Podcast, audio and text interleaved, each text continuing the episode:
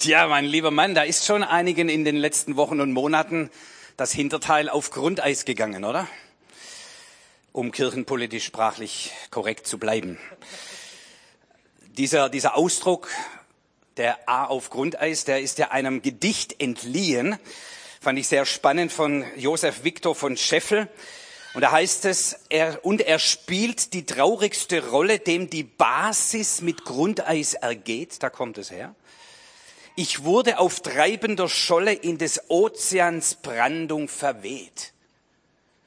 Und das ist so ungefähr das Gefühl, wo viele von uns und unsere Gesellschaft sich bewegt, in des Ozeans Brandung verweht.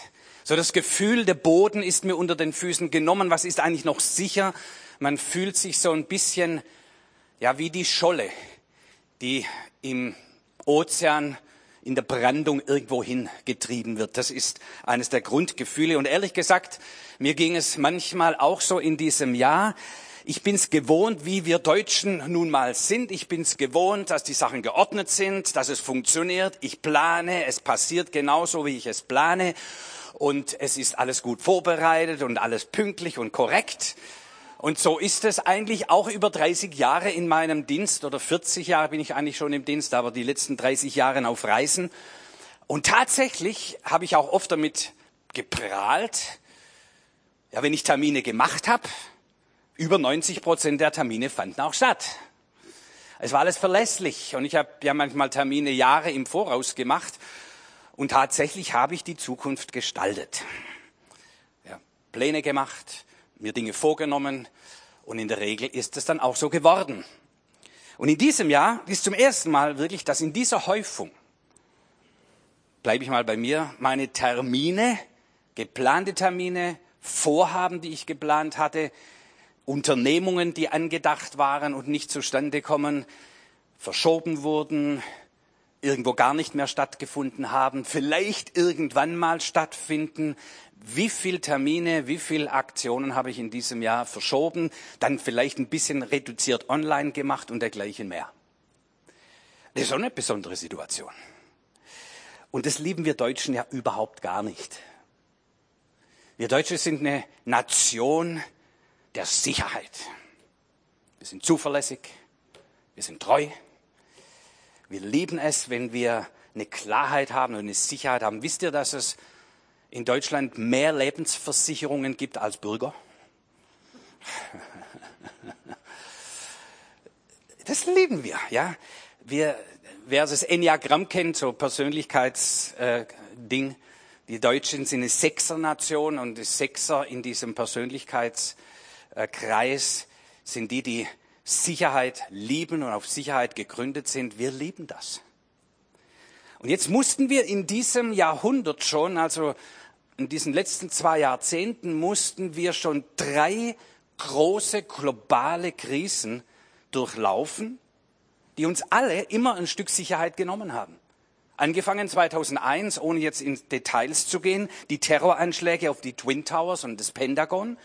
Und plötzlich war das ganze Thema der Sicherheitspolitik, wie wir es gewohnt waren, war plötzlich im Schwanken. Und seit diesem Zeitpunkt ist so ein bisschen das Gefühl, ja, wo kommt denn der nächste Terroranschlag da? Die Feinde sind nicht mehr so klar lokalisierbar und das Gefühl von, wow, wir leben in einer unsicheren Zeit, wann kommt die nächste Bedrohung von irgendwoher? Es ist seit dieser Zeit vorhanden. Richtig zur Auswirkung ist es gekommen 2015, 16 in der Flüchtlingskrise. So das Gefühl von, jedes dunkle Gesicht könnte ein Terrorist sein. Und da wurde uns schon ein Stück Grundsicherheit genommen. Dann 2007, 2008 die Finanzmarktkrise. Und ich möchte nur daran erinnern, ja, das war auch eine globale Krise. Ähm, da ist plötzlich unser Bankensystem ins Wanken geraten. Mit Milliarden von Dollars musste der Euro gestützt werden. Und wir hatten plötzlich das Gefühl, unsere Sparbücher, die werfen keine Zinsen mehr ab werden sie auch nie wieder. Nur so nebenbei.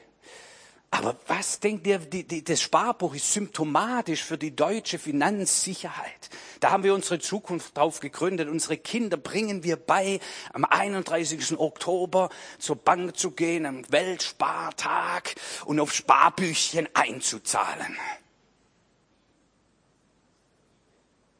Ja, ja, kennt ihr das noch?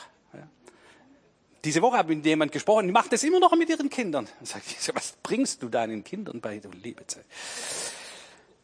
So, Finanzmarktkrise, das hat uns die Sicherheit in finanzieller Hinsicht genommen. Plötzlich sind unsere Renten, unsere Zukunft nicht mehr sicher. Wo soll denn die Rendite herkommen, bitteschön, von den ungefähr 90 Millionen Lebensversicherungen? Einige davon Kapital aufgebaut.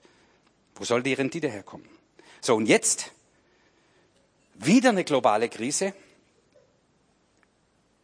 Und diesmal geht es um unsere Gesundheit. Plötzlich wieder wird uns die Sicherheit genommen, dass unsere Gesundheit nicht managebar ist.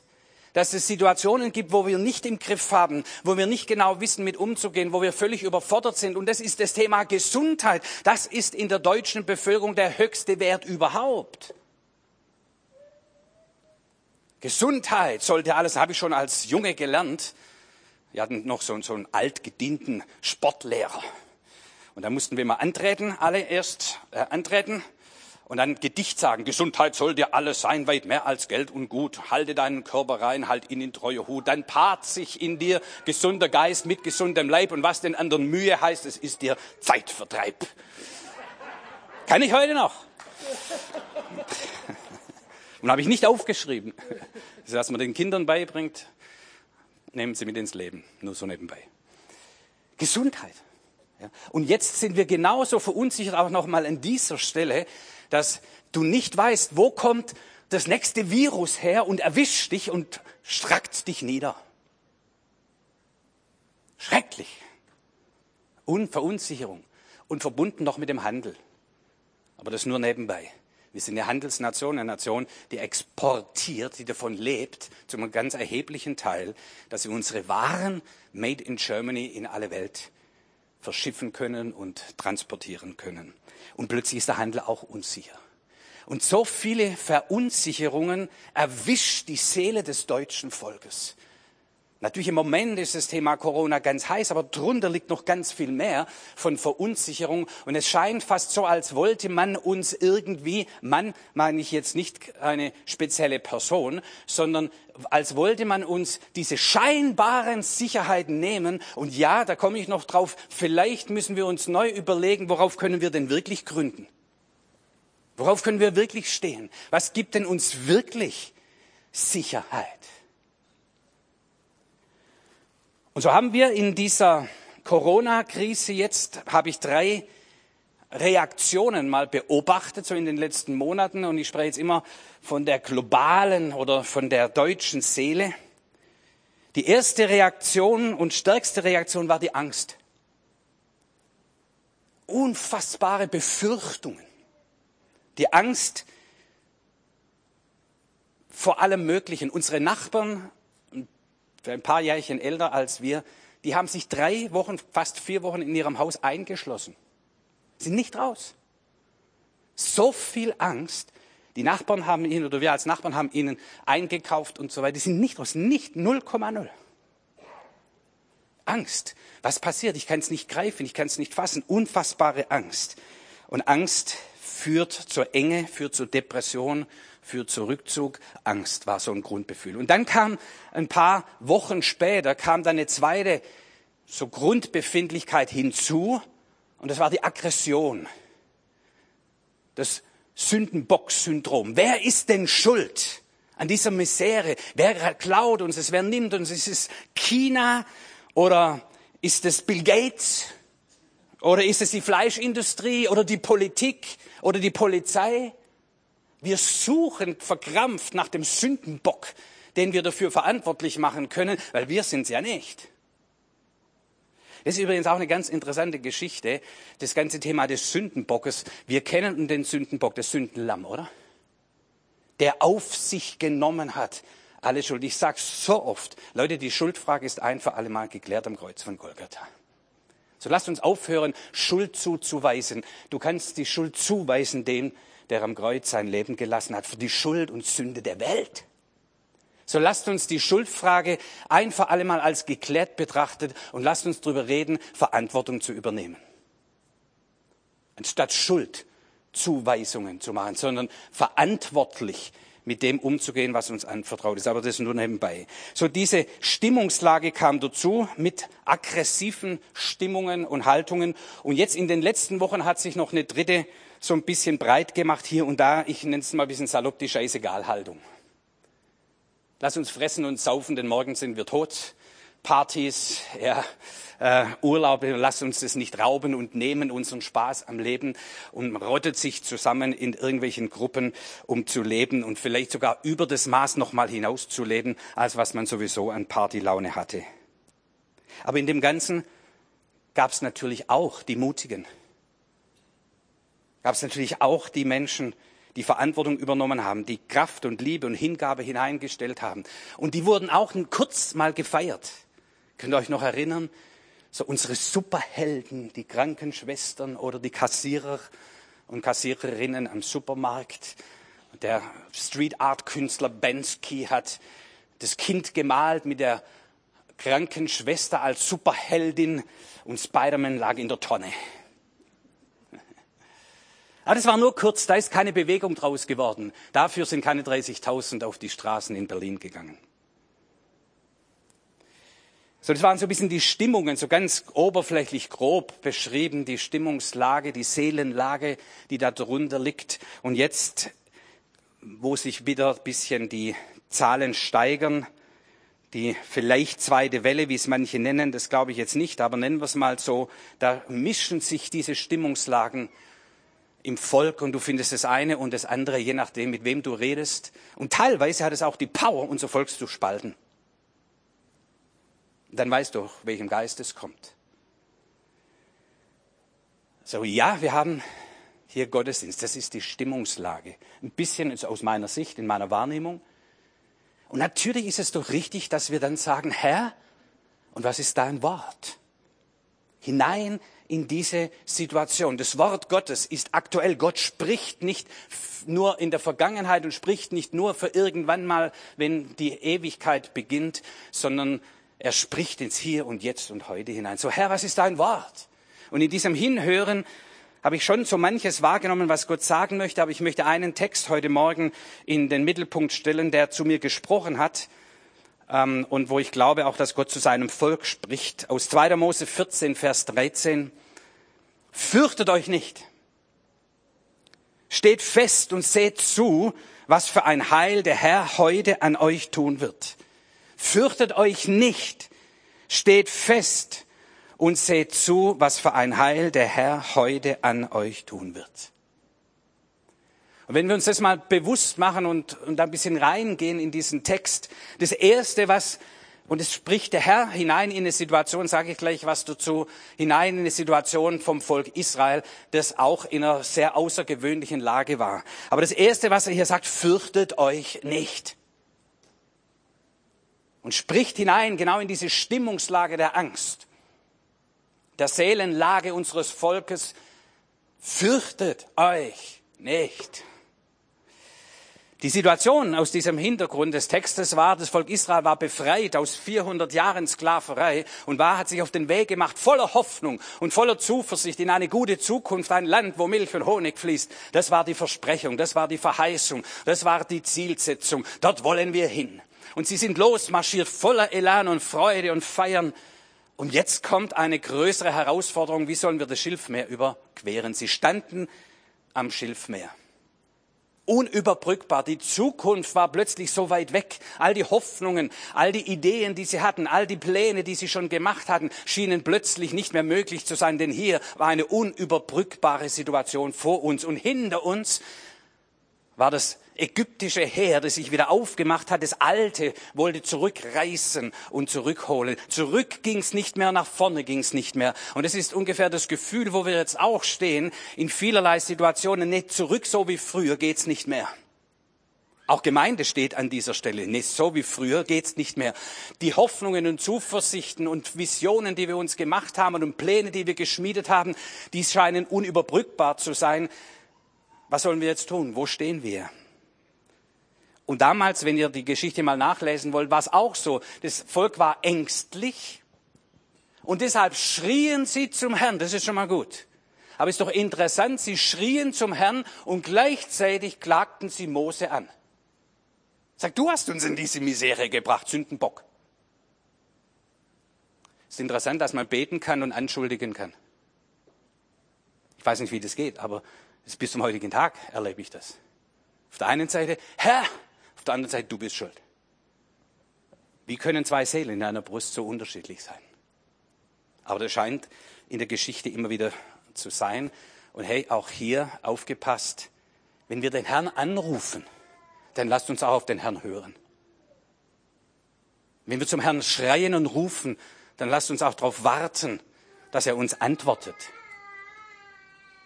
Und er hat hier geantwortet. Und das war sein Wort.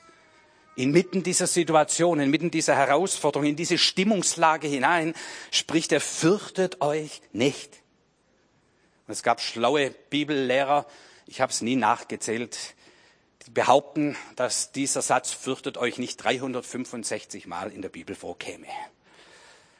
So für jeden Tag in diesem Corona-Jahr, und es wird sich ja bis Frühjahr durchziehen mit großer Sicherheit, so jeden Tag fürchte dich nicht, fürchte dich nicht, fürchte dich nicht, fürchte dich nicht. Das ist vielleicht auch ein guter Satz, mit dem man den Tag beginnen kann, fürchte dich nicht. Und ich muss es meiner Seele nicht sagen, irgendwie aus einem komischen emotionalen, selbstsuggestiven äh, Gefühl, sondern Gott sagt, fürchte dich nicht.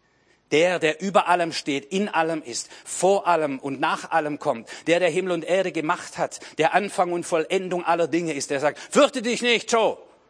Okay, fürchte dich nicht. Meine Frau interessanterweise und ich, wir sind in dieses Jahr gegangen, also im, in der Zeit zwischen Weihnachten und Neujahr, haben wir so den Eindruck gehabt, mit dem Bibelvers in das neue Jahr zu gehen. Ich habe euch nicht einen Geist der Verzagtheit gegeben, sondern der Kraft, der Liebe und der Besonnenheit. Und den haben wir dann auf unsere Tafel geschrieben, da steht heute noch. Und dann, was alles schon passiert ist in diesem Jahr. Ähm, und ja, wir richten unseren Blick darauf. Nein, wir haben nicht einen Geist der Verzagtheit empfangen. Es gibt einen Geist der Verzagtheit. Und er fliegt uns manchmal um die Ohren und er versucht an unserer Seele zu knappern und unsere Gedanken zu beeinflussen. Aber wir schauen auf dieses Wort. Nein, das ist nicht der Geist, den wir empfangen haben. Der Geist, den wir empfangen haben, ist nicht Verzagtheit. Nein, er ist Kraft. Er ist Liebe. Ja, und hat auch Hirn. Er ist besonnen. Fürchtet euch nicht. Erste Botschaft. Gib, gib deiner Seele Platz, es zu empfangen. Mach deine Seele weit. Das ist das Wort Gottes an dich. Fürchte dich nicht. Sag's deiner Seele, liebe Seele, fürchte dich nicht. David hat immer wieder zu seiner Seele gesprochen, zu seiner Seele gesungen, die Wahrheiten Gottes hinein gewoben in seine Seelenlage. Fürchte dich nicht, fürchte dich nicht, fürchte dich nicht, fürchte dich nicht. Denn die anderen Stimmen sind oft so laut. Die Bilder, die uns vor Augen gestellt werden, sind oft so verzagt. Fürchte dich nicht. Das Zweite, was uns hier zugesprochen wird, steht fest. Steht fest. Und in dieser, in solchen Krisenzeiten merken wir oft, auf welchem Grund stehen wir eigentlich. Wie stabil ist das Ding? Wie stabil haben wir gegründet? Auf welchem Grund steht unsere emotionale innere Haltung? Wo findet unsere Seele Halt, Boden? Wie weit geht's runter, bis wir merken, so hier habe ich Grund, hier kann ich ruhen, hier kommt meine Seele wieder zum Aufatmen, zum Ruhen, hier kann ich wurzeln. Und es ist ganz gut, das mal zuzulassen, diese dieses Gefühl von, wow, das ist unsicher, aber wo finde ich halt? Wo, wo verankert sich meine Seele? Und ich kenne diese Zeiten ähm, wo ich manchmal eine Stunde oder zwei Stunden beten musste, nicht damit Gott zu mir spricht, er spricht sofort, sondern dass meine Seele zur Ruhe kommt, all die anderen Stimmen, all die anderen Gefühle, die da sind, und bis ich Grund finde in der Zuversicht meines Gottes. Wenn das, was wir heute gesungen haben, wir glauben, dann ist alles gut. Worauf gründet deine Ehe? Gründet sie in dem Bund, den ihr gemacht habt? Oder in der Nettigkeit, die ihr ab und zu zueinander habt? Oder in der sexuellen Befriedigung, solange sie da ist? Worin gründet die Ehe? Und auch das ist mal gut, das zu erkennen, wow, unsere Ehe scheint sich in etwas zu gründen zu wollen, was nicht trägt und nicht hält.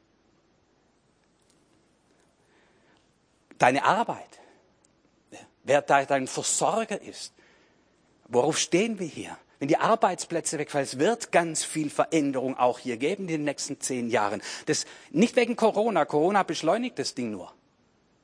Arbeitsplätze werden wegfallen, andere werden entstehen. Und da werden viele auf die Straße gehen, sie wollen den alten Arbeitsplatz zurück, den wird es aber nie wieder geben. Am Anfang, als ihr seid ja hier Autostadt, am Anfang, als so die ersten Autos auf der Straße waren, da gab es Berufsgruppen, Leute mit einer roten Fahne, die vor den Autos hergelaufen sind und aufmerksam gemacht, Achtung, hier kommt ein Auto. Diese Berufsgruppe gibt's nicht mehr. Es sind ganz viele Berufe sind in den letzten 200 Jahren weggefallen und es werden in den nächsten Jahren einige mehr wegfallen. Banker, brauchst du die noch? Versicherungsvertreter, wer braucht denn sowas? Busfahrer, Lkw-Fahrer. In zehn Jahren wird es da keine mehr davon geben.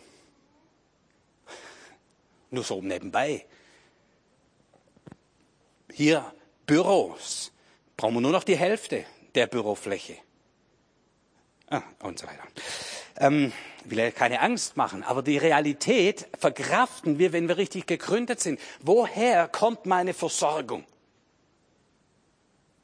Von irgendjemand, der dafür verantwortlich ist und gefälligst gucken muss, dass es mir gut geht? Oder bin ich gegründet in einem Grund, in einer Grundlage, die, die dann auch noch trägt, wenn Dinge sich verändern. Auch Gemeinden ist auch interessant. Es ist jetzt keine Gemeindeberatung, aber wir sind ja auch hier miteinander Gemeinde und feiern miteinander als Versammlung der Gläubigen Gottesdienste und gestalten Gemeindeleben. Aber auf was gründen wir denn unsere Gemeinden? Sind sie gegründet auf irgendeine Lehre von irgendeinem Guru? Sind sie gegründet auf irgendeinem Gemeindezentrum, das wir endlich abbezahlt haben und deshalb sind wir eine gute Gemeinde gegründet in einem tollen Design? Oder sind wir gegründet in Jesus Christus?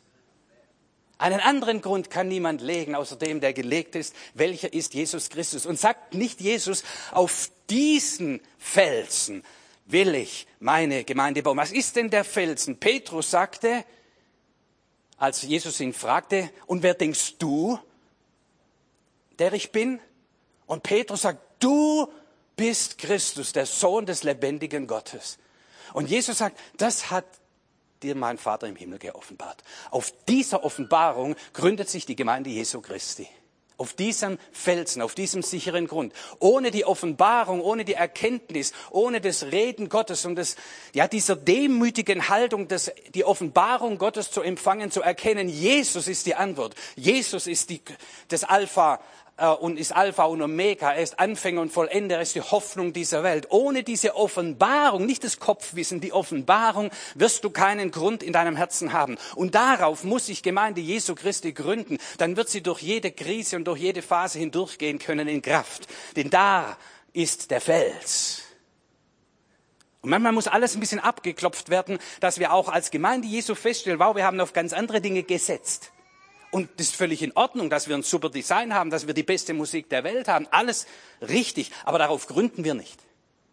Sondern wir gründen in der Offenbarung von Jesus und aus der heraus haben wir Freiheit zu entfalten. Ein wundervolles Gemeindeleben.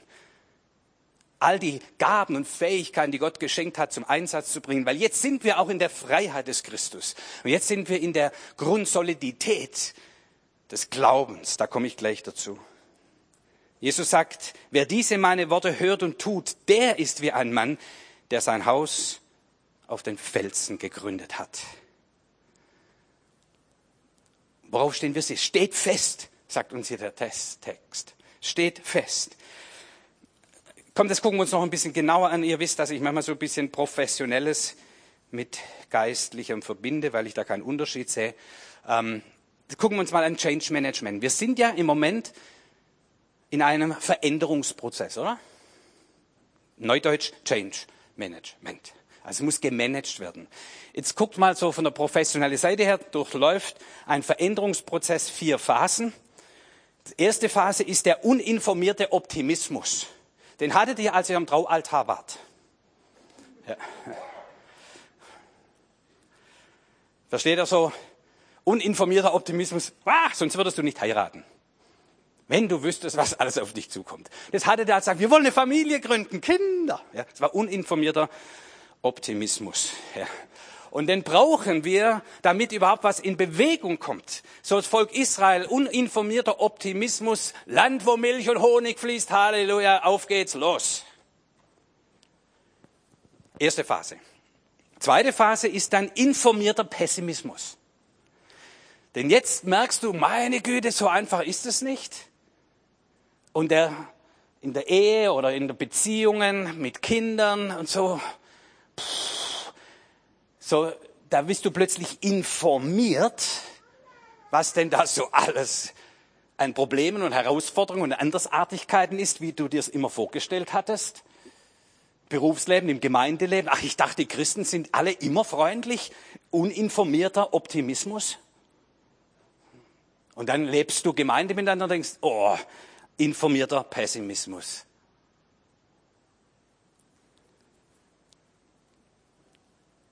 Und die dritte Phase ist dann, ich komme gleich dazu, wie wir vorankommen, ist hoffnungsvoller Realismus.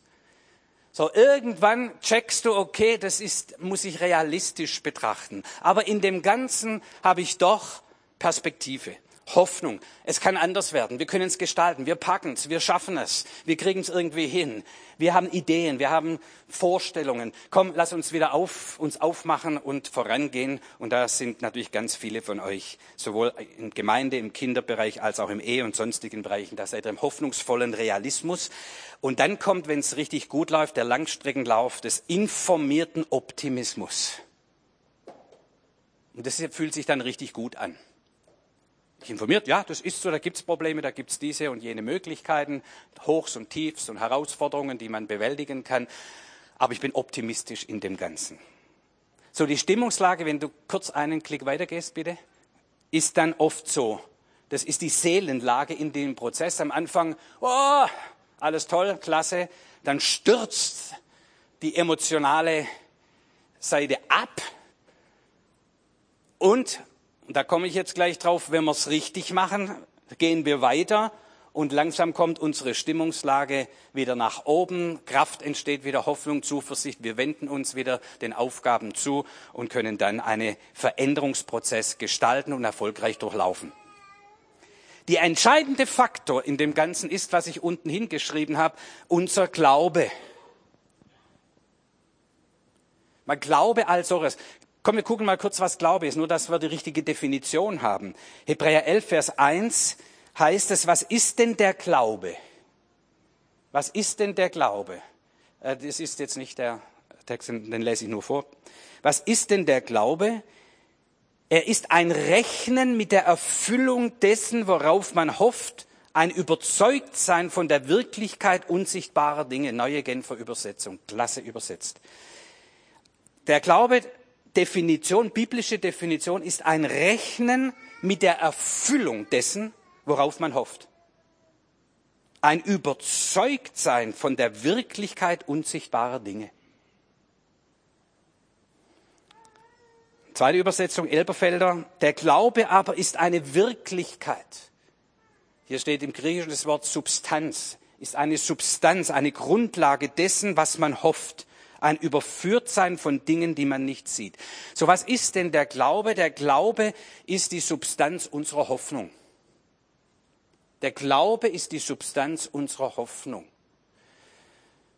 Wir sagen, wenn, wenn Leute ein bisschen beleibter sind und sie werden krank, dann sagen wir, ah, der kann von seiner Substanz leben. So, wie viel Glaubenssubstanz haben wir, dass unsere Hoffnung genährt wird, sodass wir weitergehen? Glaube ist die Substanz, aus der unsere Hoffnung sich ernährt. Und deshalb ist die Grundlage, die Frage steht fest, ist die Frage unseres Glaubens, unserer Überzeugtsein. Wovon bin ich wirklich überzeugt? Komme ich nochmal auf den Aspekt unseres Glaubens gegründet in Christus. Wenn ich weiß, dass ich weiß, dass ich weiß, dass Christus für mich ist, dann stehe ich darin sicher.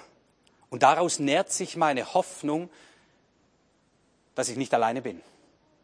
Wenn ich glaube und zutiefst weiß, überführt bin von der unsichtbaren Wahrheit, ich habe einen Platz im Himmel, um es mal ganz kindlich zu sagen, dann muss ich mir keine Gedanken mehr machen über das Leben nach dem Tod und dass ich dafür irgendwelche Punkte sammeln müsste oder sonst irgendwas, sondern dann ist das die Substanz meiner Hoffnung an Christus festzuhalten und mit ihm in die Ewigkeit zu gehen und auch vertrauensvoll dem Auge ins Tod zu blicken, äh, dem Tod ins Auge zu blicken. Der Glaube ist die Substanz unserer Hoffnung. Und jetzt, wenn wir das mal verstehen, dann merkst du, an welcher Stelle in dieser Stimmungslage, die ja tatsächlich da ist, informierter Pessimismus in solchen Veränderungsprozessen, ist jetzt Überzeugung da, ist jetzt Glauben da, der unserer Hoffnung Nahrung gibt, dann können wir weitergehen. Dann atmet unsere Seele wieder auf. Dann stehen wir wieder auf, steht fest und sät. Nur dann ist es möglich zu gründen. Nur dann haben wir Nahrung. Nur dann haben wir Substanz. Nur dann können wir hoffnungsvoll weitergehen. Nächster Schritt, hoffnungsvoller Realismus. Ich muss die Wirklichkeit nicht verdrängen. Ich muss nicht irgendwelchen abstrusen Theorien hinterher marschieren. Ich muss nicht die Sündenbock-Theorie haben. Ich muss nicht in Resignation mich zurückziehen in meiner Angst, sondern ich kann feststehen, hoffnungsvoll, realistisch die Themen anschauen und anpacken, die vor mir liegen, denn mein Glauben nährt meine Hoffnung. Macht das Sinn? Und deshalb ist nicht mein Thema heute, aber schon die Frage natürlich, weshalb auch Gemeinde wichtig ist, dass wir einander helfen, dass unser Glaube stark wird, dass unsere Zuversicht stark ist, dass die Glaubenssubstanz ausreichend ist, um durch Krisen hindurchzugehen und irgendwo zu landen im informierten Optimismus. Weil ich weiß, Christus, der mit uns begonnen hat, wird auch mit uns vollenden. Er ist Anfänger und Vollender unseres Glaubens. So mit was rechnest du noch? Steht fest und zählt. Das Volk Israel war dabei, ihre Hoffnungen zu begraben im Schilfmeer, in dieser Herausforderung. So wie manche jetzt die Sorge haben, dass sie keine Zukunft haben, sondern es wird begraben vom Corona, wie es manchmal formuliert ist, der uns im, oder das Virus, das uns im Griff hat. Hat uns nicht im Griff. Steht fest und seht. Über diese Herausforderung hinaus rechne weiterhin mit dem Reden Gottes, rechne weiterhin mit deiner Zukunft, rechne weiter mit der Zukunft der Gemeinde, rechne weiter mit der Zukunft deiner Familie, rechne weiter mit einem beruflichen Fortgang, rechne weiter mit der Zukunft für deine Stadt. Mit was rechnest du? Der Schüler, der vielleicht jetzt zur Corona-Generation gehört. Nein, du gehörst zur Aufbruchgeneration. Wenn eine nächste Epoche aufbricht und die mitgestaltet, was ist deine Perspektive? Welches Land hast du vor Augen? Steht fest und seht. Business zu erkennen, ich habe immer noch eine berufliche Zukunft. Sie sieht vielleicht anders aus, als ich es mir zunächst gedacht habe. Aber mein Glauben nährt meine Hoffnung, dass ich weitergehe, mich weiterbilde, mich neu orientiere, anders orientiere, Perspektive gewinne und du kannst jedes Thema nehmen, auch Gemeinde Jesu wird an mancher Stelle in der Art und Weise sich neu erfinden müssen. Aber hat eine gute Zukunft. Eine gute Zukunft.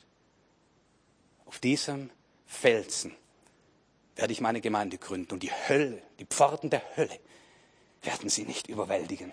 Und das, was wir jetzt haben, sind noch nicht die Pforten der Hölle. Steht fest. Und letzter Gedanke, letzte Folie hast du die noch? Danke.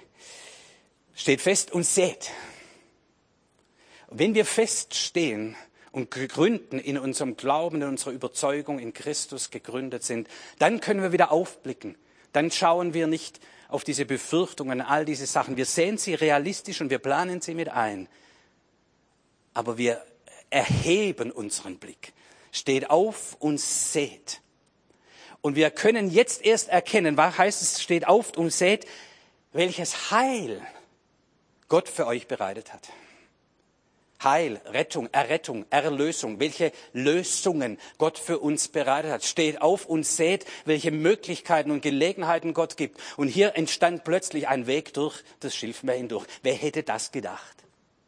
Und Gott sei Dank sind sie nicht umgedreht. Gott sei Dank haben sie sich nicht verfangen im gegenseitigen Aufreiben und Zerspalten und dergleichen mehr, sondern Gott sei Dank haben sie das Wort Gottes aufgenommen. Gab es einen Lieder, der das Wort Gottes verkündigt hat und gesprochen hat und Glauben in die Seelen hinein gepredigt hat, dass sie als Volk aufgeschaut haben und sie sahen, da gibt es ja einen Weg, da gibt es eine Lösung und sie hatten Mut genug, durch das Schilfmeer hindurchzugehen durch die Bedrohung, die nicht weniger war, hindurchzugehen in das neue Land, in die neuen Möglichkeiten, in die neuen Gelegenheiten. Gott eröffnet neue Wege, die wir gehen können. Wege des Lebens, welches Heil der Herr für hat, nicht welche Bedrohung der Herr für euch hat, nicht welche Untergangsszenarien der Herr für euch hat, sondern welches Heil der Herr für euch hat. Gottes Gedanken sind Gedanken des Friedens, die er hat über uns. Gottes Wege sind Wege des Lebens und des Heils. Er führt uns auf der gerechten Straße um seines Namens willen. Denn Gottes Gedanken führen uns zur Weite, führen uns zum Leben, führen uns zur Ewigkeit, führen uns zu Perspektiven über das Alltägliche hinaus. Gott eröffnet neue Wege, Wege der Freiheit, der Rettung, auch im Sinne von Befreiung, von Heil und von Wohlergehen. Es wird in dieser Zeit nicht mehr um unseren Wohlstand gehen, sondern um, um unser Wohlergehen. Wege des Heils. So gegründet in Christus, verwurzelt in dieser ewigen Hoffnung, schauen wir inmitten dieser turbulenten Veränderung, schauen wir aus nach den Heilswegen unseres Gottes. Im ganz persönlichen Leben, im gesellschaftlichen Leben, im gemeindlichen Leben. Und erkennen die Erlösung und die Perspektiven unseres Gottes und gehen hinein in das neue Land, das es gibt. Durch die Corona-Phase hindurch. Auch beispielhaft und Hoffnungszeichen gebend inmitten dieser Welt. Amen.